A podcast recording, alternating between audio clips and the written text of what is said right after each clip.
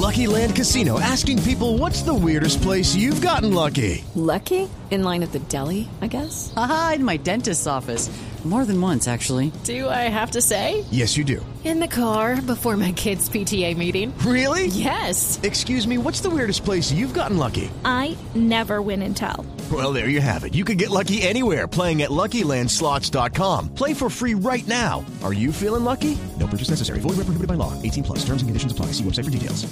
Ayer tuvimos la noticia del fallecimiento de Jesús Santrich y hablábamos de cómo se informaba que era un enfrentamiento entre las disidencias de las, eh, de las FARC allá en ese territorio. Y bueno, nos preguntábamos cuál es la relación con el gobierno de Nicolás Maduro, con el ejército eh, venezolano, la situación que se vive en esa frontera entre Venezuela y Colombia y el problema de orden público que se viene gestando desde hace mucho tiempo ahí.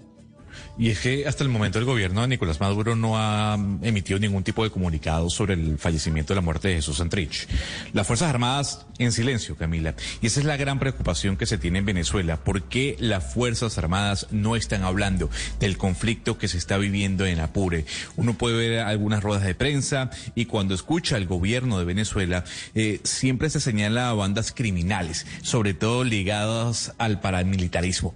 Por eso yo creo que es importante conocer qué es lo que está pasando detrás y dentro de las Fuerzas Armadas venezolanas. ¿Están divididas? ¿No están divididas? ¿Qué pasa con los militares que han fallecido en medio de la confrontación? Con las disidencias de la FARC allí en el Apure. ¿Qué pasa con los militares que están secuestrados y que ya se sabe que están secuestrados y son ocho? Por eso le tengo a Sebastiana Barraes. Ella es periodista Camila y es tal vez una de las personas con mayor conocimiento sobre lo que ocurre dentro de las Fuerzas Armadas en Venezuela. Sebastiana, gracias por acompañarnos en Blue Radio a esta hora. Hola Gonzalo, gracias a ti, a Blue Radio y por supuesto a la audiencia. Sebastiana, ¿qué pasa en la Fuerza Armada venezolana? ¿Por qué hay un silencio casi que eterno sobre lo que ocurre en Apure? Bueno, Gonzalo, lamentablemente el, el régimen venezolano se ha olvidado de la importancia que tiene la institución castrense para el orden del país para eh, lo que significa la custodia y la defensa del territorio y la soberanía.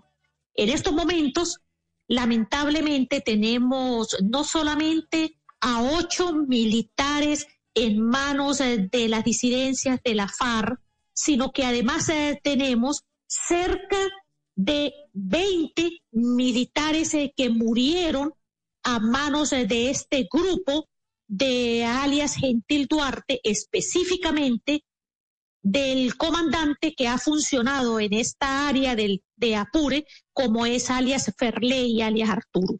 Pero además tenemos a un grupo no cuantificado de militares heridos, algunos que han perdido brazos, piernas a causa de las minas antipersonales, y por otra parte tenemos por lo menos a cuatro militares desaparecidos que la FARC no da cuenta que estén en manos de ellos, pero tampoco se sabe dónde están, que desaparecieron en estos, en este proceso de enfrentamiento entre la Fuerza Armada y las Fuerzas Armadas Revolucionarias de Colombia.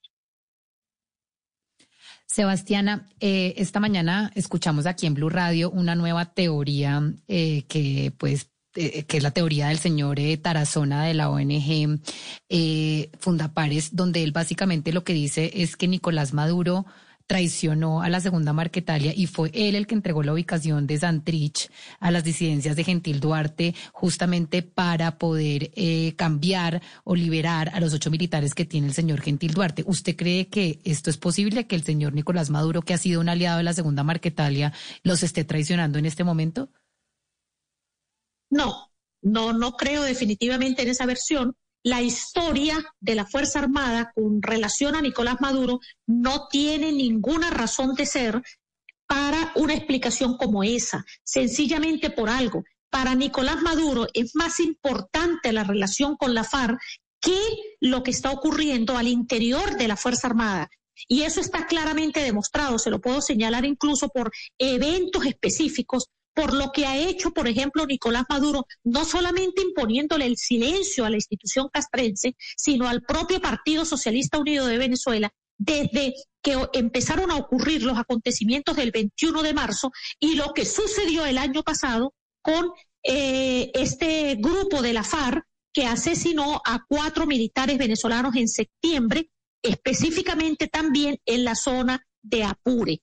Hay más, hay claras demostraciones de que para Nicolás Maduro la Fuerza Armada no es lo importante. No es, por ejemplo, cuando se aprobó la, una ley constitucional de la Fuerza Armada que sencillamente lo único que buscó fue darle legalidad a eh, la milicia bolivariana que no es más que, eh, digamos, la plataforma política del Partido Socialista y del, y del propio gobierno. Así que definitivamente descarto que esa pueda ser una teoría, porque si no lo que estaríamos diciendo es que para Nicolás Maduro son más importantes los militares que la propia FARC y hasta ahora lo que se ha demostrado es absolutamente lo contrario.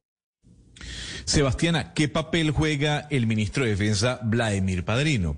Él dio una rueda de prensa hace un par de semanas sobre lo que estaba ocurriendo en Apure. Pero la pregunta es, ¿él conoce lo que está pasando con el cartel de los soles? ¿Él sabe lo que está ocurriendo en Apure? ¿Sabe el conflicto que hay entre estas tres partes? El, el grupo de Gentil Duarte, el grupo de Jesús Antrich y este grupo militar del cartel de los soles? Sí, claro, sin duda. Mire, hay algo que, debe, que es importante que sepa. En Venezuela, el ministro de la Defensa, por la reforma que se hizo de lo que era la ley orgánica, pues sencillamente tiene funciones administrativas.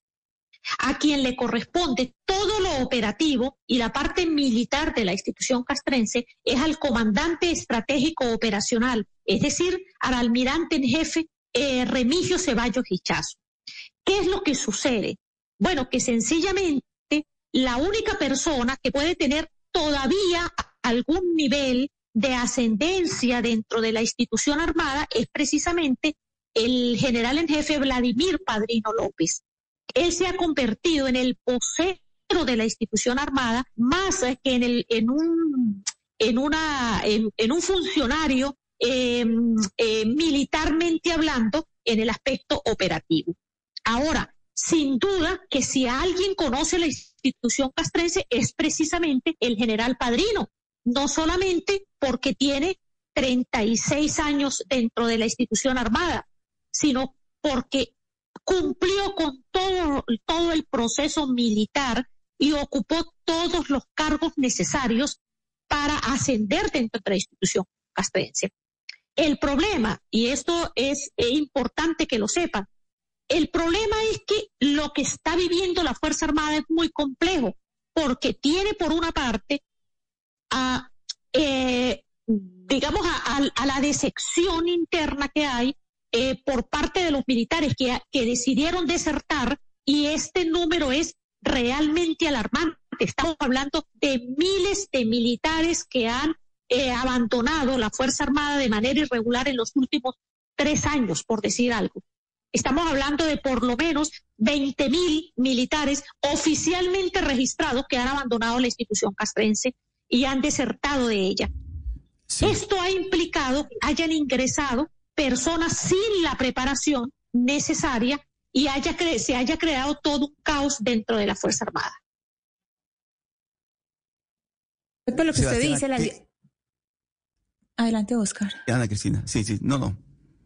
Sí, Ana Cristina en Venezuela es la libertad de prensa. Y, nosotros sabemos, pues usted nos habla de, este asunto las fuerzas militares, pero uno no sabe qué creer porque pues hay un control, hay un control de la información que se libera. Yo le quiero preguntar a usted por las posibilidades de hacer fact-check y reportería en este caso pertinente eh, de la muerte de Jesús Santrich. Se sabe que él tenía movilidad, que se movía por Barinas, por Apure, por Zulia, eh, Guárico, Miranda, eh, Caracas. Es decir, tenía mucha libertad, pero ¿qué tanto en este momento momento se puede hacer periodismo de verificación in situ, donde están ocurriendo los hechos?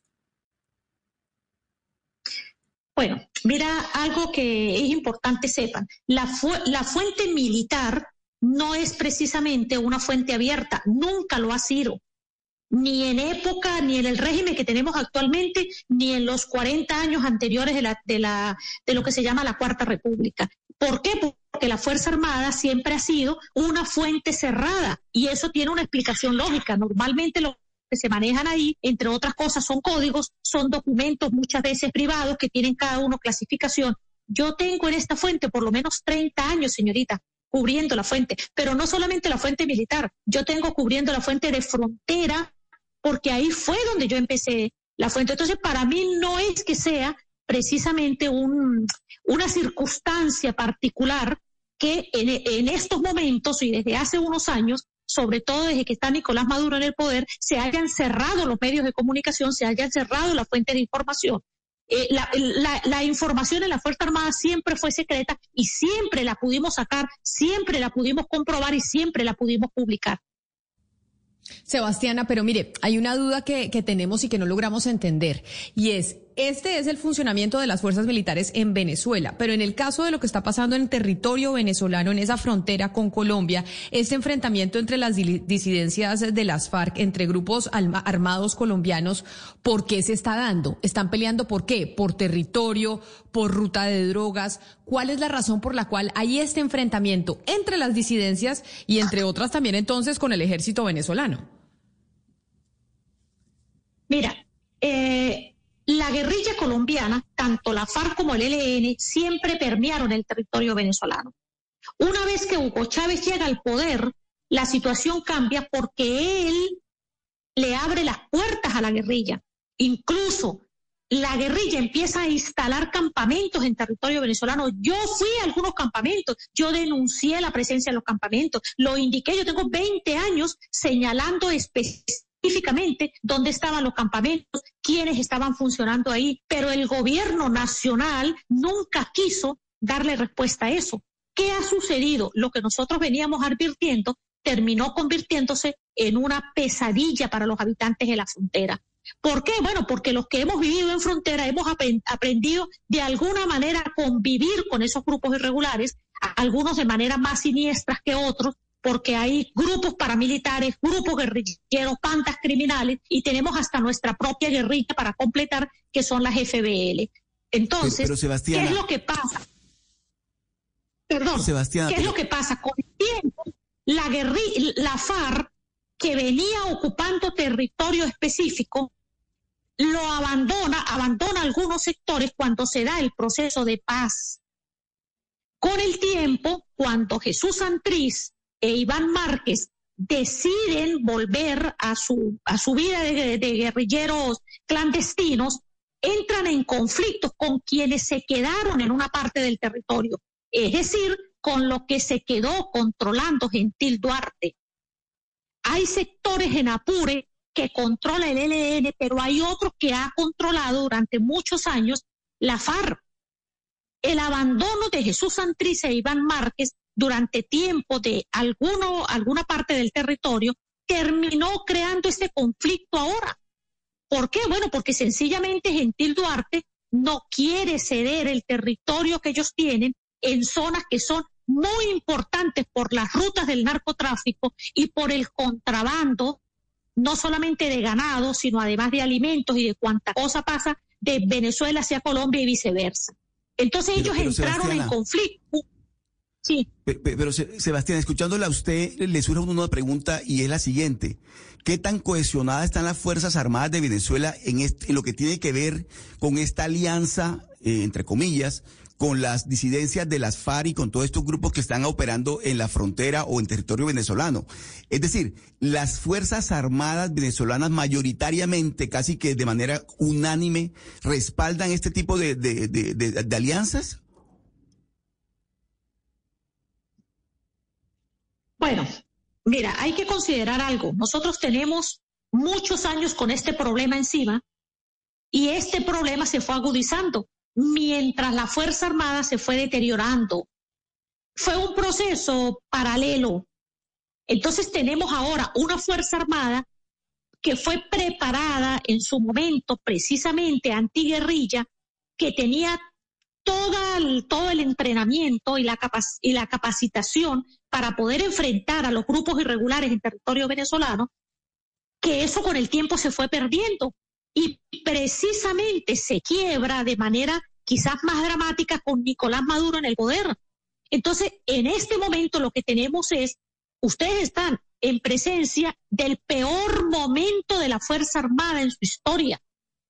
Nosotros tenemos mucho equipo militar, tenemos armamento, somos de los de los del, país, quizás después de Brasil, más preparado en lo que a la parte armamentística se refiere, pero no somos el mejor preparado en estos momentos en lo que a personal se refiere. Entonces, lo que ha, lo que ha venido haciendo el régimen venezolano es cubrir baches, eh, eh, eh, agujeros que tiene la institución en momentos determinados con presencia de rusos, de, de chinos, es decir, de extranjeros ellos han ubicado en algunas de las tareas que militarmente cubría la Fuerza Armada. Y a la Fuerza Armada la han ido ocupando en cargos administrativos en una cantidad de empresas, cerca de 22 empresas que, que están a cargo de la Fuerza Armada que no tienen que ver nada con seguridad y defensa. Entonces, lamentablemente tenemos una Fuerza Armada que no está preparada en estos momentos para reducir para enfrentar a un grupo como el que está funcionando en Apure, que conoce el territorio, que está instalado, que tiene campamentos y que para completar logró eh, compenetrarse con la población civil. Ese es el drama que estamos viviendo nosotros. Y es que además, Sebastiana, es un conflicto pues muy distinto al que ustedes están acostumbrados a vivir o, o, pues que las fuerzas militares venezolanas están acostumbradas a enfrentar. El conflicto con guerrillas pues digamos requiere una táctica militar completamente distinta a la que están empleando las FAES. Y por eso yo le quiero preguntar a usted quién está ganando en Apure en este momento, porque lo que uno está viendo es que pues las disidencias de Gentil Duarte que son ese frente décimo tienen en este momento a ocho militares venezolanos secuestrados, han causado una cantidad de bajas a miembros de las Fuerzas Armadas venezolanas. En este momento, pues más allá de si fue Gentil o no el que mandó a matar a Santrich, pues la, la caída de Santrich también es una victoria para el señor Gentil Duarte. Entonces uno se pregunta, ¿quién está ganando en, ese conflicto en Apure? Bueno, es que lamentablemente eh, el enfrentamiento, o sea, a ver, yo quiero ser en esto sin duda venezolana y lo quiero asumir en toda su plenitud. La verdad es que el problema del enfrentamiento de la FARC internamente no debería ser un problema nuestro. El problema nuestro es el enfrentamiento que puede tener la FARC con la Fuerza Armada Nacional Bolivariana, que no es, por cierto, FAES. FAES es Fuerza de Acciones Especiales, que es un grupo policial que de manera eh, equivocada, absurda, enviaron al sector de Apure y terminó asesinando a cinco civiles y a cuatro de una misma familia. FAES no es militar, FAES es policial. En este caso, quien debería enfrentar a la FARC, a esta disidencia de la FARC, debe ser la Fuerza Armada Nacional. Pero como repito, está en su peor momento y lamentablemente, respondiendo a su pregunta en concreto, esta guerra la ha venido ganando ese grupo disidente de la FARC ante nuestra Fuerza Armada, que lo que ha tenido son bajas hasta este momento y pérdida de vehículos y equipos materiales. Pues es la situación que se vive en eh, la frontera, que se vive en territorio venezolano y que nos tiene por qué importar, precisamente porque están al lado nuestro y porque, eh, pues ayer teníamos esta noticia del fallecimiento de Jesús Santrich. Sebastiana Barraez es periodista venezolana. Sebastiana, gracias por, por haber estado con nosotros y habernos ilustrado un poquito de lo que está pasando con las Fuerzas Armadas en Venezuela. Mil gracias y feliz día. Creo que Sebastiana perdimos la comunicación. Claro que sí. Un abrazo muy grande. Step into the world of power, loyalty and luck. I'm gonna make him an offer he can't refuse. With family, cannolis and spins mean everything. Now, you wanna get mixed up in the family business. Introducing The Godfather at chapacasino.com. Test your luck in the shadowy world of The Godfather slot. Someday I will call upon you to do a service for me. Play the Godfather. Now at Chumpacasino.com. Welcome to the family. No purchase necessary. VGW Group. Void where prohibited by law. 18 plus. Terms and conditions apply.